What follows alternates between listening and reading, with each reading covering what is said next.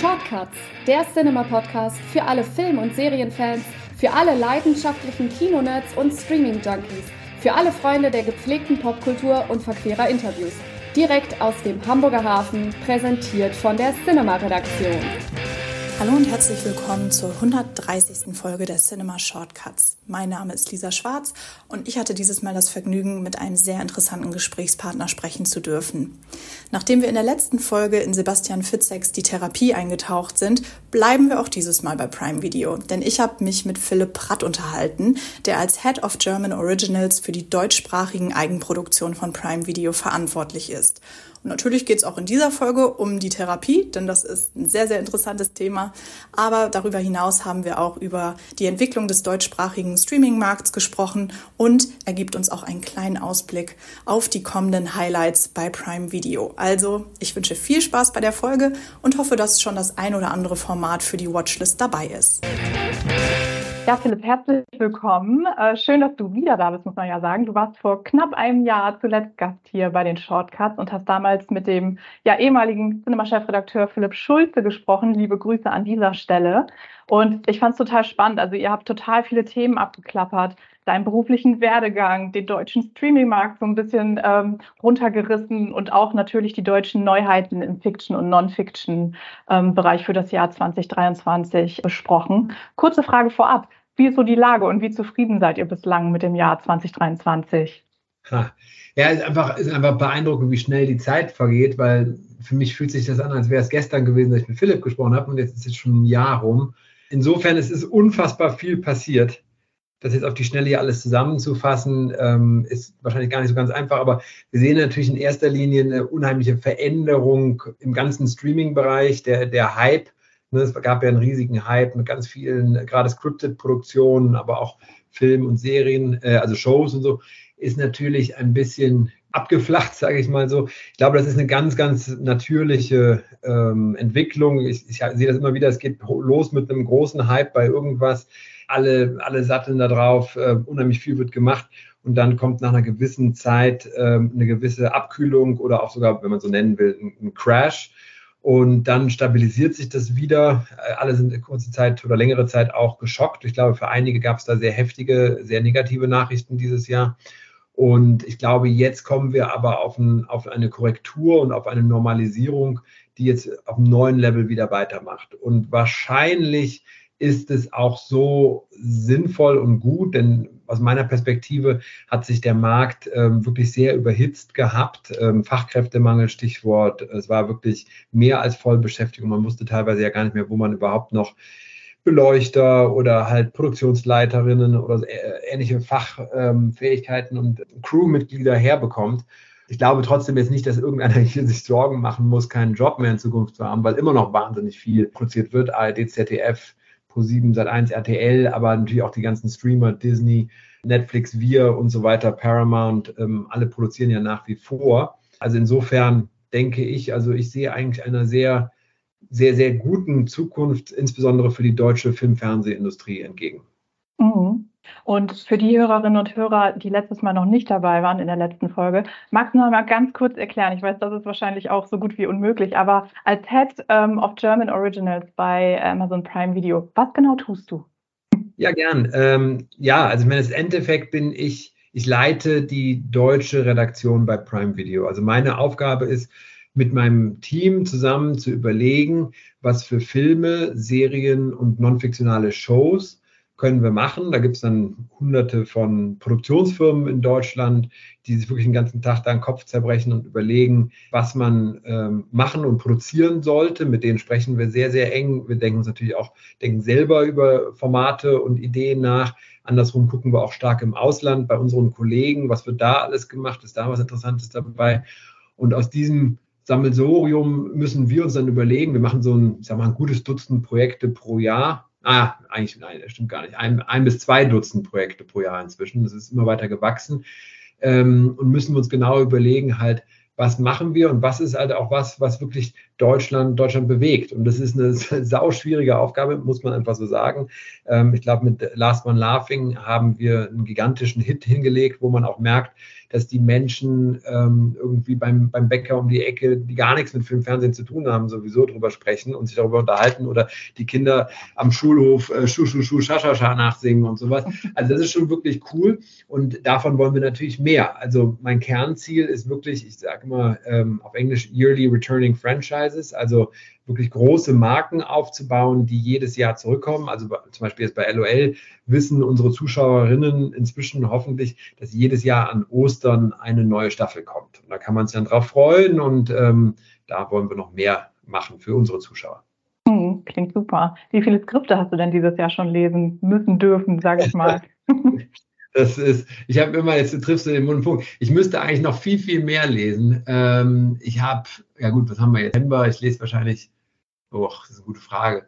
Also ich habe natürlich ein Team, ähm, die in erster Linie sehr viel lesen und vorsondieren. Das heißt, die, wir haben nochmal externe Lektoren, die auch nochmal äh, vorlesen. Ähm, und bei mir kommen dann ja nur die Sachen an, wo wir wirklich sagen, oh, das ist interessant, das könnte was sein, wo das Team das dann sagt.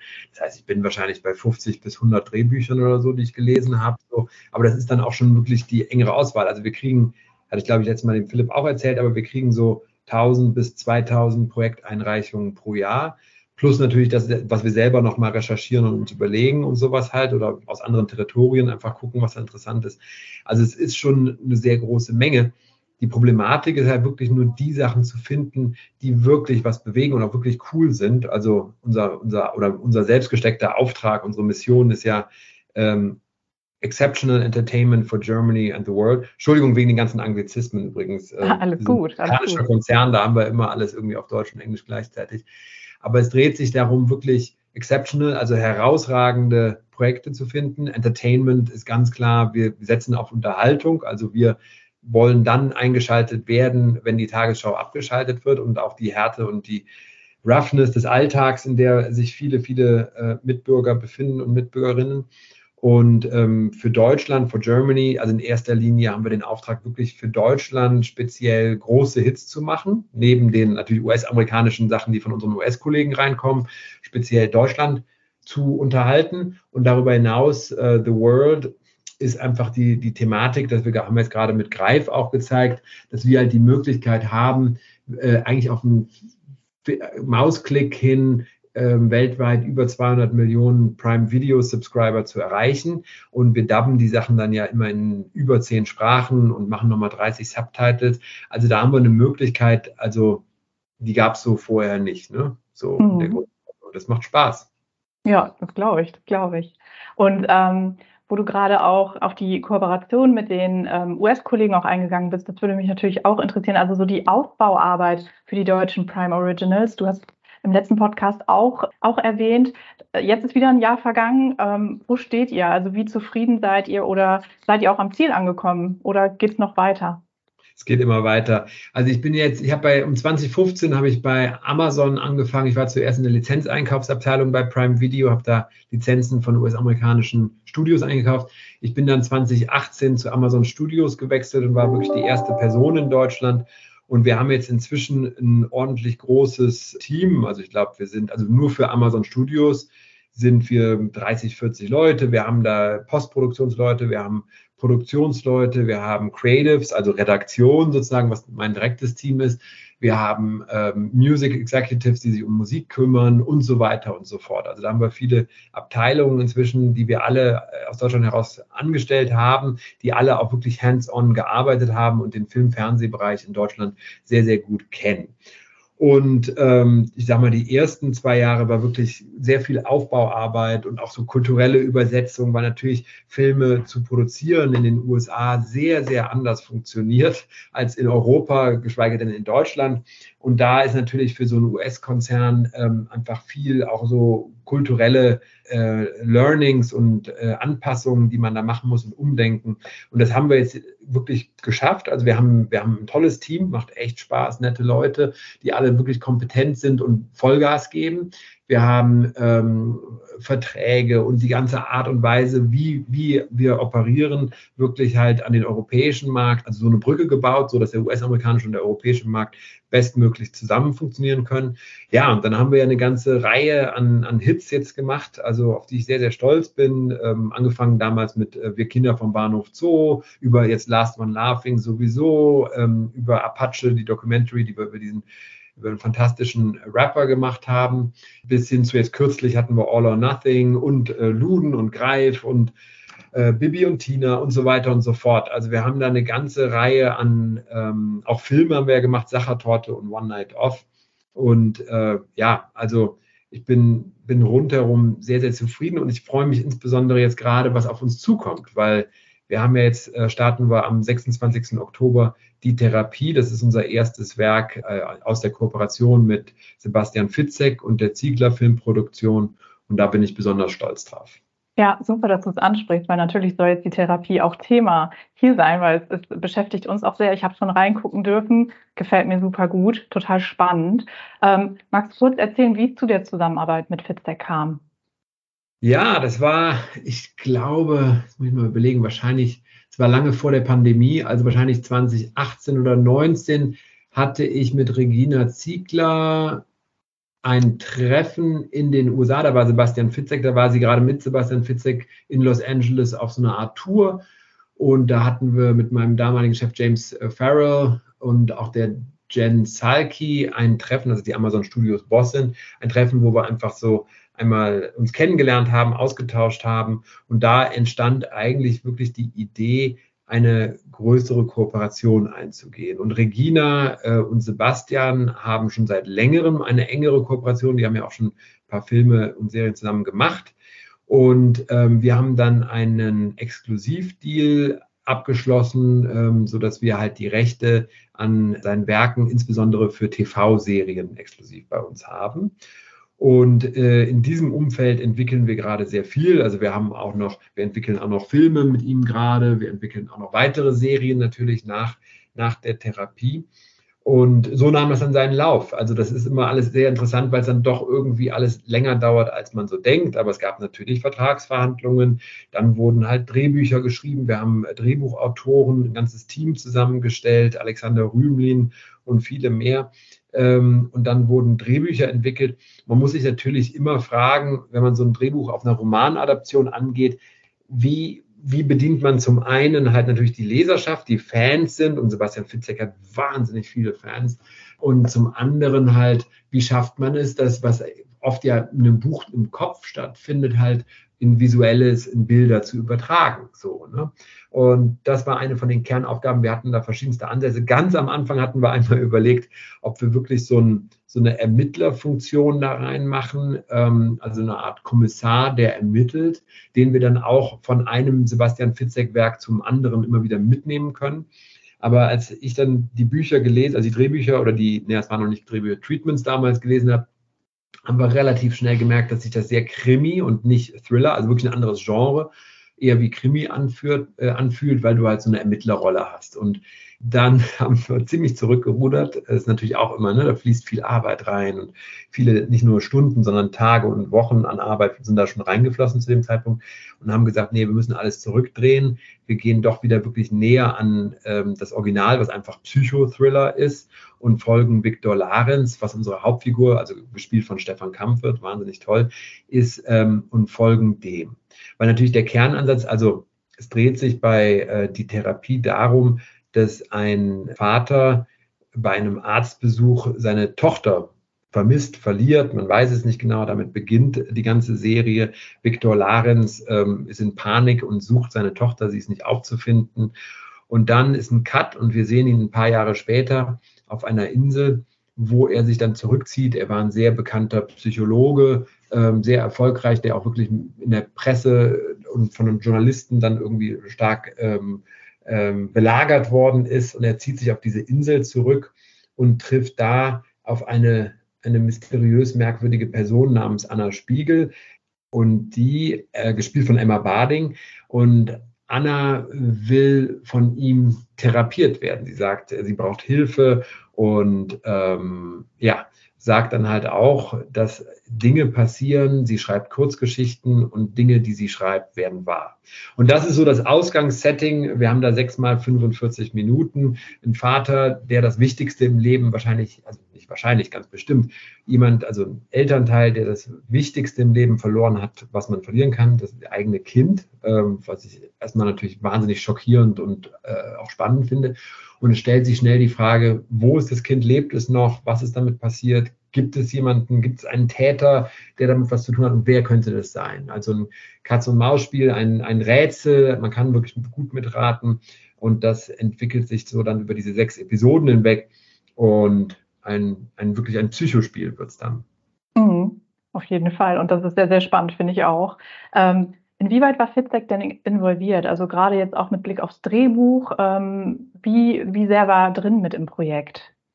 Sehr stark. Also Sebastian ähm, ist wirklich auch ein wahnsinnig intelligenter und smarter Mensch, der nicht nur super einfach schreiben kann, sondern auch ähm, sehr gute Ideen hat ähm, für die filmische Umsetzung und darüber hinaus auch Marketing- und PR-technisch wirklich einfach ein Experte ist. Also es war eine sehr enge Zusammenarbeit. Er war bei den ganzen Drehbuchsitzungen, also wo dann jemand aus meinem Team natürlich dann immer dabei war, auch, ähm, auch mit dabei und hat da wirklich seinen Input gegeben und auch immer sehr konstruktiv, kooperativ mit allen Vorschlägen, auch von Regina Ziegler und von Barbara Thielen äh, kamen viele, viele Ideen, äh, wie man das dann bauen kann. Alexander Rümelin, also die haben da alle sehr, sehr eng gearbeitet und es gab immer sicherlich auch einige knifflige Stellen, weil man immer überlegen muss, wie kann man etwas, ne, ein Buch ist ja ein Roman oft immer aus der Ich-Perspektive mit viel Gedanken, die man dann lesen kann und so. Und das muss man ja alles in Film übersetzen, so dass, also wir wollen möglichst keine Off-Stimme, weil das ist ein bisschen mit dem Löffel so in den Mund gefüttert und äh, ein bisschen zu einfach, sondern wir wollen es halt, ähm, ne Show, don't tell, so sagen die Amerikaner dann immer. Und ähm, das ist eine Herausforderung. Mhm. Wie sehr habt ihr euch denn hier auf ähm, US-Vorbilder gestürzt? Weil ich fand es echt total spannend. Allein die Bildsprache, das ist tatsächlich so. Also ich fühlte mich total abgeholt, aber es ist auch was ganz Eigenes auf der einen Ebene. Auf der anderen äh, hat man sofort irgendwie so die großen US-Thriller vor Augen. Das fand ich total, total spannend. Also ähm, da hat natürlich äh, die Ziegler Filmproduktion ähm, in erster Linie ein wahnsinnig tolles Team zusammengestellt. Also wir hatten wirklich sehr viele Interviews mit verschiedensten Regisseuren, wo wir so eine Art wirklich Casting gemacht haben und uns immer wieder deren Vision auf, wie würden Sie es von der Bildsprache her umsetzen, aber auch von der Inszenierung und welche Schauspieler und Schauspielerinnen würden Sie dafür ähm, ähm, besetzen und so uns das angehört haben. Und ganz am Ende haben wir uns dann für ähm, Ivan Sainz äh, Pardot und äh, Thor Freudenthal entschieden. Und darüber hinaus haben wir dann ähm, auch noch bei der Kamera halt äh, Sten Mende gewinnen können. Und ich denke, dass dieses Trio zusammen, also natürlich noch neben den ganzen anderen Head of Departments, äh, Szenenbild und, und Ton und so spielt ja auch immer eine Riesenrolle, gerade Ton, äh, bei, gerade bei einem Psychothriller, haben es halt gemeinsam geschafft, da wirklich dieses ganz besondere ähm, ja, die, die ganz besonderen Bilder zu schaffen. Und es war immer ein großer Teil, dass man überlegt hat, oder wir haben überlegt, wie schaffen wir das, dass man halt auch diese nordische, also diese Insel ähm, und dieses ganze, dieses mysteriöse und Wolken und Nebel und äh, Wälder und ähm, Strand und Watt und so ähnliches halt wirklich auf eine besondere Art und Weise inszeniert. Und das ist in erster Linie wirklich das erfolgreiche Schaffen der ganzen Kreativen. Und ähm, du hast gerade schon gesagt, wir werden auf jeden Fall noch mehr Feedback bei Prime Video ähm, sehen, was ich total cool finde. Wahrscheinlich mehr darfst du noch nicht verraten, ne? Also Filme, Serien. Nein, nicht, aber wir haben uns natürlich, äh, die, also ich kenne fast wahrscheinlich alle Fitzek-Bücher so ungefähr gefühlt, habe ich in letzter Zeit durchgelesen. Äh, also insofern, es gibt da, es gibt da echt ein, zwei, drei Bücher, wo ich ganz, ganz scharf drauf bin, jetzt äh, weiter mitzumachen. Und da sind wir natürlich schon längst im Gespräch zu. Ich darf vielleicht so viel sagen, dass wir gerade auch bei einem Film dran sind. Da wird es, ähm, glaube ich, bald News geben. Und ähm, wir sind auch bei weiteren Serien dran. Und ähm, ja, einfach eine sehr enge und gute Kooperation, die wollen wir fortführen und ausbauen. Super. Und was ich echt total ähm, interessant finde aktuell, viele Streaming-Anbieter und auch Prime Video ähm, setzen jetzt vermehrt wirklich auf Bestseller-Adaptionen. Also jetzt auch im englischsprachigen Bereich, da haben wir natürlich Royal Blue oder The Summer I Turned Pretty. Da geht es vor allem so um die Herzen der jüngeren Bookstagram-Fans, würde ich mal sagen. Aber natürlich auch auf dem deutschen Markt passiert super, super viel. Und deshalb ähm, natürlich nochmal die Frage, also worauf können sich vor allem die Bücherwürmer jetzt auch bei Prime Video in Zukunft freuen? Ja, ich meine, das ist natürlich, ne, das ist ja auch nichts Neues. Im Endeffekt haben auch die linearen TV-Sender schon seit Jahrzehnten immer wieder auf Bestseller gesetzt. Und ich glaube, es ist selbstverständlich, dass wenn man ähm, Millionen von Euro oder auch Dollar auf ein Projekt investiert, dass man sich, oder das mache ich auf jeden Fall, mir immer wieder überlege, was sind die Erfolgsfaktoren, ne? also wahnsinnig gutes Storytelling, also wir brauchen Top-Autorinnen und Autoren, mit denen wir gemeinsam arbeiten. Wir brauchen eine, eine wahnsinnig gute Regie, weil wir natürlich halt Schauspiel inszenieren und ähm, auch überhaupt die Inszenierung der ganzen Umsetzung und sowas halt, also die beste Regisseurin, den besten Regisseur zu finden für ein Projekt und dann natürlich Schauspiel. Ich glaube, äh, Schauspiel absolut essentiell. Wir wissen alle, wenn eine Schauspielerin oder ein Schauspieler einfach hölzern spielt und nicht rüberbringt, dann lässt uns die beste Story kalt. Andersrum wahnsinnig guter Schauspieler mit einem schlechten Drehbuch auch keine Chance. Also das ist eine Gemengelage und dann gibt es noch viele, viele andere Departments, Szenenbild, Ton, Musik und so weiter, die alle auch wahnsinnig wichtig äh, sind. Also gerade Musik und Ton ist immer sowas, wo ich denke, so ist fast die halbe Miete, es macht unheimlich viel aus. Und nur wenn alles, alles zusammenkommt, dann, dann kann man wirklich einen Hit generieren und wirklich Großes schaffen. So. Und da ist natürlich einer von diesen Faktoren einfach große bekannte Schauspielerinnen oder Schauspieler zu besetzen, sodass die Leute einfach wissen, oh, den kenne ich, den mag ich oder die mag ich, gucke ich gerne, schaue ich mal rein. Ne? Ähm, und das andere ist natürlich halt auf Intellectual Property, also IP zu setzen in jeglicher Form, sei es jetzt ein, ein Computerspiel oder halt ein, ein Buch oder eine Romanvorlage. Leider schrumpft der ähm, Buchmarkt doch sehr in den letzten Jahren, immer weiter, die Leute lesen immer weniger. Nichtsdestotrotz hat man so eine Art Proof of Concept, also wo man einfach zumindest sagen kann, okay, es haben Hunderttausende oder sogar Millionen von Menschen dieses Buch gelesen und dann gibt es ja da zumindest eine gewisse Fan-Leserschaft, die mit denen, also wo man weiß, okay, die fanden das spannend, das Thema, es hat die bewegt. Das ist ja auch immer sowas, ne, Themen zu finden, die wirklich auch in der deutschen Gesellschaft einfach etwas bewegen. Ja, weil wenn wir was machen, was halt, was allen Leuten egal ist, dann kriegen wir keine, äh, keinen Zuschauer und das wollen wir nicht. Wir wollen Millionen von Menschen erreichen mit den Sachen so. Und das ist dann schon mal so zumindest ein Check the Box, eine, eine Hilfe da auf dem Weg dahin.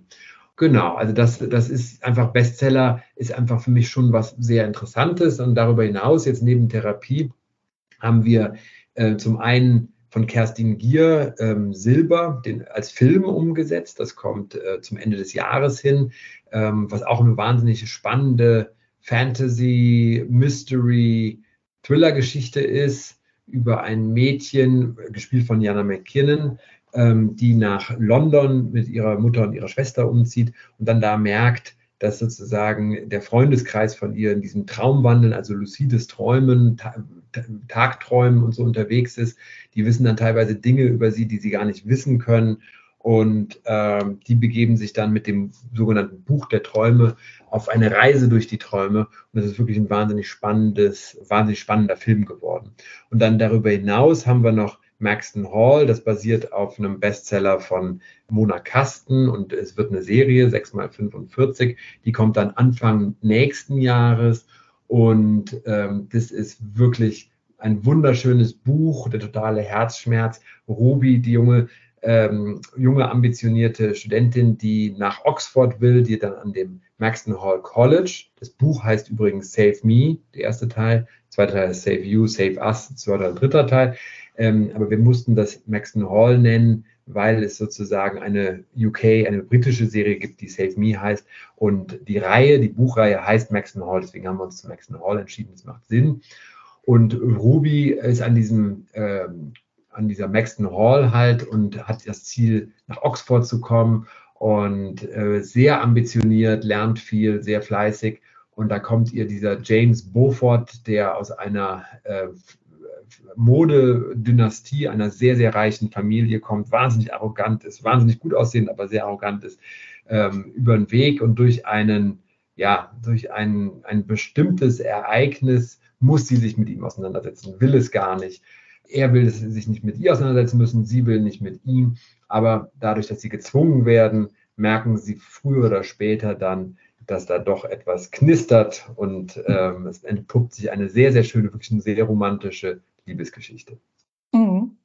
Und ähm, das sind ja so Formate, da denke ich natürlich sofort an eine jüngere Zielgruppe. Wie wichtig ist es euch auch, äh, gerade bei jüngeren Usern, so mit den Vorurteilen aufzuräumen, ähm, deutsche Produktionen sind verstaubt. So das ne, stelle ich mir auch total schwierig vor, ähm, da, damit aufzuräumen.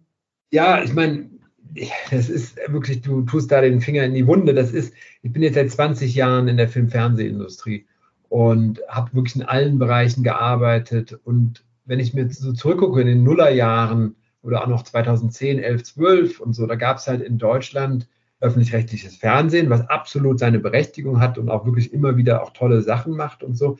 Ähm, tendenziell da ist aber eine alternde Bevölkerung und die etwas älteren Menschen haben natürlich auch mehr Zeit, sind oft Rentner, gucken mehr Fernsehen und so, ähm, äh, nur mehr, mehr, Stunden am Tag. Ähm, und so insofern verstehe ich auch, dass man da von der Content oder von der Produktionsausrichtung auch sich auf diese Altersgruppe spezialisiert. Und äh, klar, das private Fernsehen, RTL und ähm, Pro7 Sat1 müssen natürlich auch wirtschaftlich erfolgreich sein. Es ist immer, also gerade Fiction ist unfassbar teuer, muss man einfach sagen. Es ist einfach sehr, sehr, sehr aufwendig und teuer und kommen natürlich durch den Werbedruck immer wieder in die Gefahr, ähm, eher also auf Kostendruck zu setzen und Dinge zu finden, die halt viele Menschen erreichen, sehr breit sind, um, um Werbemittel wirklich möglichst breit äh, zu verbreiten zu können. Und dann kommst du natürlich schnell ähm, dahin, dass du halt sagst, okay, dann machen wir sehr viel non-fiktionalen Content, Shows und sowas. Und die fiktionalen Sachen ähm, werden oft kofinanziert, koproduziert oder halt unter sehr geringen Budgets erstellt und darunter leidet der Content natürlich. So, und ich glaube, so haben wir in den letzten Jahrzehnten leider, es ist wirklich was sehr Strukturelles, die junge Seherschaft zunehmend äh, verloren an US-amerikanische Filme und Serien und äh, klar, die ältere Zuseherschaft immer noch gehalten mit deutschen Sachen. Ich, ich selber auch, ich muss äh, zugeben, ich bin mit US-amerikanischen Blockbuster, das ist der Grund, warum ich hier auch sitze, ähm, groß geworden und liebe das sehr und schätze es auch sehr und habe natürlich die Ambition zu sagen, wir können wirklich auch fantastische Sachen aus Deutschland heraus machen. Und dadurch, dass wir jetzt im fiktionalen Bereich insbesondere dubben können, und das wird übrigens über, durch AI immer, immer besser, es wird ja in Zukunft so sein, dass man halt wirklich diese äh, Lip Lippensynchronität noch viel besser anpassen kann durch ähm, Artificial Intelligence und dass man auch Originalstimmen von Schauspielern das ist der umgekehrte Weg. Also ich sag mal, Matt Damon, die Stimme wird dann auf ein deutsches Voice Talent, Voice-Sprecher aus Deutschland heraus drüber gelegt und dann hört sich das so an, als würde wirklich Matt Damon Deutsch sprechen. Also da sind viele, viele Sachen möglich in Zukunft. Insofern habe ich die wirklich die große Hoffnung, dass wir gerade auch in Ländern, die nicht an DAPS gewohnt sind, gerade der anglosächsische Raum, ähm, noch besser und erfolgreicher auch mit deutschen oder auch mit französischen und spanischen oder koreanischen Titeln in Zukunft äh, sein können. Und da liegt wirklich eine, eine riesen Opportunity. Und man muss zusätzlich dadurch sagen, dass halt jetzt auch die ganzen Streamer wie wir, Prime Video, immer stärker im deutschen Markt aktiv sind, ist halt diese Vielfalt da, so, ne, die es vorher nie gegeben hat. Also, dass wir hier ähm, Psychothriller machen, dass wir Fantasy machen, dass wir ähm, verschiedenste Arten und Weisen machen, so. Und ich glaube, ja, der deutsche Zuschauer und Zuschauerin hackt dann manchmal auch gerne auf deutschen Sachen rum. Das ist ein interessantes äh, kulturelles Eigenverständnis von unserer Kultur. Man muss aber auch dazu sagen, dass vorher, als ich noch in der Einkaufs-, also in der Lizenzeinkaufsabteilung war, bin ich immer zu diesen LA Screenings, also Los Angeles Screenings hingefahren jedes Jahr. Da zeigen die ganzen Disneys und Warners und Paramounts dieser Welt, wie sie alle heißen, circa, ich sag mal, 80, 90 Piloten innerhalb von einer Woche. Man sitzt da den ganzen Tag von morgens bis abends im Kino. Und von diesen 80, 90 Piloten ist wirklich 90 Prozent einfach sehr schlecht. Äh, so, und dann, also ist so eine gute Handvoll davon, denkt man so richtig, wow, das ist wirklich fantastisch. Und vielleicht ein, zwei, drei, wenn man dann so zurückfliegt im, im Flieger und überlegt, wie war es jetzt eigentlich und so ein Resümee zieht. Also ein, zwei, drei sind dann wirklich wirklich herausragend gut, wo man denkt, die haben wahnsinns Hitpotenzial. Ne? So, und es ist ja auch jetzt nicht so, dass jedes Jahr äh, Unmengen, also jede US-amerikanische Fantasy-Show ein gigantischer Erfolg ist oder jede Action-Show, sondern da gibt auch viele Gurken dabei. Nur ich glaube, dadurch, dass wirklich nur die großen Sachen aus den USA, ne, die Game of Thrones und sowas halt sich durchsetzen, das natürlich aus einer, aus einer deutschen Perspektive dann mal schnell sagt, oh ja, guck mal, wie toll, was die Amerikaner da alles machen. So, das heißt, ich glaube, wir müssen in Deutschland noch viel, viel Aufbauarbeit betreiben und auch gerade beim Storytelling. Ne, ich glaube, das ist ein großer Schwachpunkt von uns, wo wir noch viel besser werden können. Und da sind, das, das wird auch gerade, finde ich, ähm, noch, noch viel besser, einfach mit Autorinnen und Autoren zusammen wirklich auch sich wagemutig Dinge anzugehen, die vorher nicht gemacht worden sind. So, und natürlich ist da weniger Expertise einfach im deutschen Markt. So, ne? Und genauso auch im Schauspielbereich ähm, ist, glaube ich, auch viel noch drin und ähm, um zu überlegen, hat auch oft was mit Drehtagen zu tun und das ist wieder Budget. Ne? Wenn ich halt äh, fünf äh, Takes machen kann mit einem Schauspieler anstelle von drei oder so oder zwei, dann ist das ein Riesenunterschied für einen Regisseur. Das ist ja gar nicht die Schuld vom, vom Regisseur oder von der Regisseurin oder vom Schauspieler. Es ist manchmal einfach wirklich nur Geld. Nicht immer, aber manchmal ist es einfach nur Geld, weil man mehr braucht, mehr Zeit braucht und nicht einfach schnell wischiwaschi daherkommen kann. Und diese Möglichkeiten haben wir jetzt. Wir haben sehr solide und gute Budgets, mit denen wir wirklich eine äh, bessere und eine höhere Qualität erreichen können. So ist auch da wieder nicht garantiert. Ein Drehbuch, manchmal reifen Drehbücher über Jahre hinweg und man kriegt es nicht geknackt. Man merkt so, ah, es ist einfach immer, das ist eine super Idee, da ne, habe ich immer wieder geniale Idee, aber irgendwie im zweiten Akt ist dann doch irgendwie noch irgendwas sitzt da nicht und es ist, man bastelt dran rum, man arbeitet auch vielleicht mit verschiedenen Autoren dran und irgendwann merkt man, ne, kann man die Entscheidung fällen, dreht man es jetzt doch einfach und dann hat man Zuschauer, die halt sagen, tolle Idee, aber irgendwas war so more zum Ende hin. Oder lässt man es halt bleiben und setzt auf was anderes, wo man das Gefühl hat, das Drehbuch sitzt wirklich.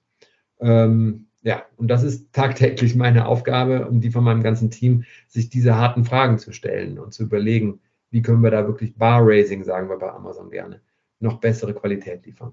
Mhm. Das Bar-Raising, also die Qualität ist ja ein Thema. Das andere ist ähm, bei euch die Nachwuchsarbeit. Also das finde ich auch total toll. Ihr sorgt wirklich dafür, neue Gesichter vorzustellen und ja, denen einfach auch zu, zur Bekanntheit zu verhelfen. Äh, magst du da noch mal kurz drüber sprechen? Ja, ja, gerne. Also wir haben, wir haben, also klar, also durch öffentlich-rechtliches und auch lineares Fernsehen sind bestimmte Gesichter in Deutschland sehr, sehr bekannt, äh, durchs Kino ja auch. Ähm, natürlich haben wir aber den Anspruch zu sagen, wir wollen gerne mit neue Gesichter aufbauen, unterstützen. Ähm, ich denke da in erster Linie auch an Harriet Herbig-Matten. Die hatten wir damals schon als Tina bei Bibi und Tina gecastet. Ähm, eine fantastische Schauspielerin und sie spielt jetzt bei Maxton Hall ähm, unsere Ruby. So. Dann haben wir natürlich auch Jana McKinnon äh, damals gefunden durch Oliver Berben und ähm, Philipp Kadelbach bei Wir Kinder vom Bahnhof Zoo. Hatten wir einen wahnsinnig aufwendigen Castingprozess und ähm, die haben da wirklich eine tolle Arbeit gemacht und Jana McKinnon gefunden und auch vorgeschlagen. Und Jana McKinnon haben wir jetzt wieder besetzt bei Silber. So und so weiter. Ne? Bei Greif hatten wir ja auch die Lea drin da und den Jeremias Meyer, ähm, die wir auch bei Wir Kinder vom Bahnhof Zoo mit dabei haben. Und so schauen wir immer wieder, da gibt es noch mehr Beispiele natürlich, halt immer wieder überlegen wir, wie können wir neue Gesichter aufbauen, immer wieder darauf äh, draufsetzen und neue Projekte mit denen starten, um unsere eigenen Gesichter aufzubauen. Mhm. Und über die Frage jetzt hier können, können wir wahrscheinlich ganz, ganz lange sprechen, aber die Zeit wird natürlich knapp. Deswegen nochmal ähm, ganz kurz zusammengefasst. Also wie ist so eure Content-Strategie oder worauf äh, setzt ihr jetzt noch fürs restliche Jahr 2023, aber auch für 2024? Und natürlich ist bei euch genreübergreifend einfach wahnsinnig viel los. Also ich denke da auch an, an Sportthema, das für euch natürlich super groß ist, Comedy. Ähm, also ja, wie sieht es da aus? Worauf kann man sich freuen als Prime-Video-Abonnent? Ja, ich meine, wir haben gerade erst All or Nothing, ähm, die Nationalmannschaft in Katar gelauncht, was wirklich ein Riesenhit war. Ich glaube, wir sind da auch genau im richtigen Momentum, wo es eine groß die Debatte war, halt äh, mit gestartet. Dann kommt jetzt als nächstes halt, ach, es kommt so viel, die, die Therapie halt, Sebastian Fitzek haben wir schon drüber gesprochen, Jan Ulrich haben wir eine wahnsinnig spannende Doku gemacht, die wirklich auch nah rangeht und die ganzen Aufs und Abs äh, von dieser wahnsinnig interessanten Sportlerpersönlichkeit halt beleuchtet. Ähm, wir haben noch Silber, wie gesagt, äh, Kerstin Giers Bestseller, den wir verfilmt haben. Dann haben wir das Last One Laughing Christmas Special, etwas ganz Neues, Besonderes, wo wir gesagt haben, was können wir da nochmal machen und äh, äh, Bully lädt zu einem Abendessen oder einem Weihnachtsessen ein, wo wir wirklich fantastische Talents, auch noch Künstler und Künstlerinnen eingeladen haben, die als Pärchen gemeinsam gegeneinander antreten. Eine ganz besondere Sache. Ähm, dann haben wir, ja, also das sind, glaube ich, so die Highlights. Es kommt noch ein paar Trunk, kommt noch ein Psychothriller in einem Kofferraum. Ähm, dann genau nächstes Jahr, Anfang nächsten Jahres. Wir machen weiter dann auch noch mit diesem Maxton Hall, was ich gerade schon beschrieben habe. Wir haben eine eine non-fiktionale äh, Show, Non-Fiction Reality, wirklich im absoluten Reality-Bereich sind wir da unterwegs. The 50, was ein französisches Format ist.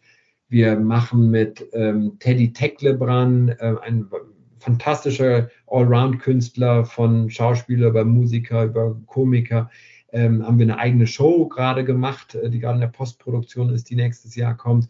Nochmal ein Last One Laughing natürlich. Wir haben mit Moritz Bleibtreu eine fiktionale Serie, eine Comedy umgesetzt, die heißt Victor bringt, die wirklich sehr, sehr lustig geworden ist. Ja, und vieles, vieles, vieles mehr. Wow. Also da habe ich auf jeden Fall einiges für die Watchlist, würde ich sagen, was du mir hier gerade aufgezählt hast. Wird alles geguckt, versprochen. Ja, sehr, sehr, gut. Also ja, man kann sich ja heutzutage kaum noch retten vor äh, Inhalten. Gut, durch die US-amerikanischen Autoren und sowie auch ähm, Schauspieler-Strikes wird natürlich das nächste Jahr dünner werden mit US-amerikanischen Content.